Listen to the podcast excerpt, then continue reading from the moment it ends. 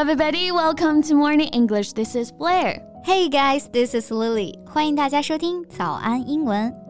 Brahmano Holy High，这是在念叨什么呢，丽丽？啊，就是一句印度那边的话，它的意思是别生气，这是撒红节啊。Holy Festival 就是撒红节，对吧？嗯，It's a celebration of love and beginning and best known for its bright colors。在印度啊，撒红节和我们的春节哎地位差不多了吧？但这个别生气这句话从何讲起啊 I just read a report about Holi Festival. Mm -hmm. Actually, it is a hotbed of assault on women. 近几年啊，很多印度的男性啊拿彩虹节当挡箭牌，嗯，在节日那天啊会肆意的摸呀、抱啊、亲吻，甚至强奸女性啊，并且还逍遥法外。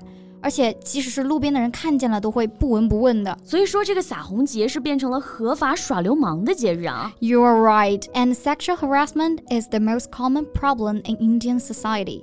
性骚扰啊，还不仅出现在洒红节上，它其实还是印度社会普遍存在的一个问题啊。Yeah, and not just India, but around the world. 其实世界各地啊都有性骚扰、性侵这种现象发生。That's true, and it may happen around us.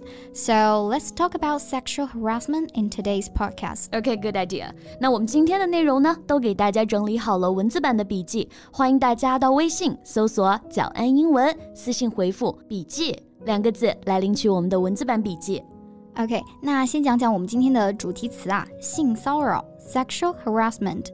harassment H A R A S S M E N T 就是骚扰的意思。Right. Sexual harassment includes unwelcome sexual advances, requests for sexual favors, and other verbal and physical harassment of a sexual nature. 性骚扰包括不受欢迎的性挑逗啊、性要求以及其他与性有关的言语或者身体的骚扰。Yes, and sexual harassment of women is believed to be widespread, especially in the workplace or learning environment. 嗯，确实啊，现在。在职场性骚扰和校园性骚扰是报道的比较多的。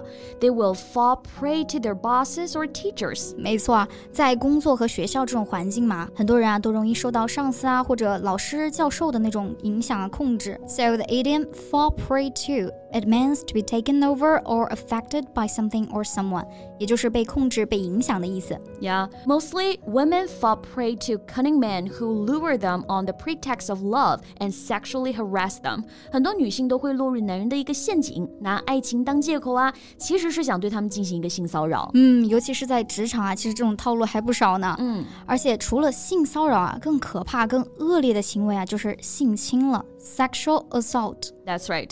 assault 就比 harassment 要严重危险多了啊。Assault means the crime of attacking somebody physically，是侵犯别人身体的一种犯罪行为了。对，assault 这个单词啊，也可以讲讲它的前缀 ass，就是表示加强的意思，like assure，ass 加强，sure 确定。assure 就是肯定的意思，嗯，and ascertain，as 加 certain，certain 是必然的 ascertain 就是弄清、查明的意思。没错。那说回 sexual assault，it is a form of sexual violence，而且性侵啊，其实包括很多种类型。The first one is child sexual abuse，儿童性虐待。Here the word abuse 就是虐待这个意思。Abuse can lead to both psychological and emotional problems。没错，这会对儿童的心理啊和生理都造成极大的伤害。嗯。那贝贝，你有没有看过《素媛》？Yeah, of course. And the film is based on a real case. 看到小女孩身上的伤的时候啊，我真的特别心痛。And child sexual abuse, also called child molestation. Molestation, M-O-L-E-S-T-A-T-I-O-N，就是骚扰、虐待这个意思。嗯，对。那除了儿童性虐待啊，there is another one domestic violence, violence，对家暴啊，这个真的想想都可怕。嗯，So here domestic 就表示家庭的，women are still the main victims of domestic violence。确实啊，所以现在找男朋友结婚啊，首先就是得擦亮眼睛，千万别遇上家暴男啊。嗯，And the word domestic 除了表示家庭的，还可以表示国内的。Domestic flight 就是国内航班，domestic market 就是国内市场。Okay, so the next one. Okay, so the next one 是我们一提起性侵啊就会想到的一个。Okay, you mean rape 强奸是吧？Yeah, exactly. Rape 作为名词啊，它就是指强奸罪。The pervert was charged with rape. 这个变态啊被指控犯了强奸罪。Rape 也可以做动词啊。A young woman was raped. That's right. And this one, groping.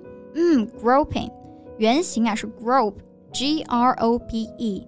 if you grope for something that you cannot see, you try to find it by moving your hands around in order to feel it. 就是摸索的意思。嗯，For instance, the blind man have been groping in the dark in a number of years. 对，盲人看不见嘛，所以只能在黑暗当中摸索了。把摸索和性侵联系起来啊，就是我们说的猥亵，对不对？To touch somebody sexually. sexually，比如说在公共交通里面，就有一些男性会趁机去猥亵女孩子啊。That man groped that girl in the train. That's disgusting。之前我在抖音上就刷到过那种变态男在地铁上偷摸女生大腿的视频啊。Yeah. And the last one, mass sexual assault. Mass 就是一群人的那个 mass 吗？Exactly. It takes place in public places and in crowds and involves large groups of men surrounding and assaulting a woman. 在公共场合一群人啊，That's just absurd. Yeah, 太荒唐了.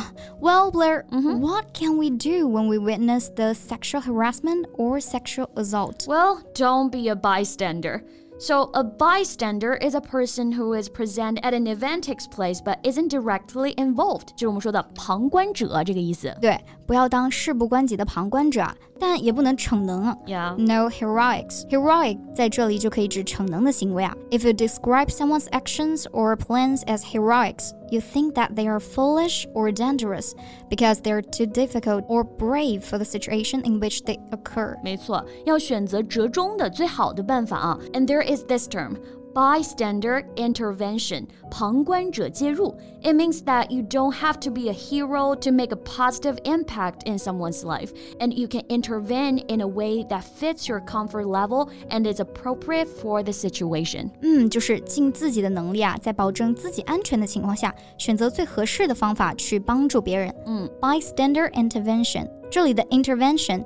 I N T E R V E N T I O N，就是干预啊、介入的意思。like military intervention 军事介入，government intervention 就是政府干预。对，OK，那我们今天就主要跟大家聊一聊 sexual harassment 性骚扰，sexual assault 性侵，and bystander intervention 旁观者介入这些相关的一些表达。没错，那关于今天的话题，大家还有什么想说的呢？Welcome to share with us in our comment section. Thank you so much for listening. This is Lily. And this is Blair. See you next time. Bye. Bye. This podcast is from Morning English. 学口语就来早安英文。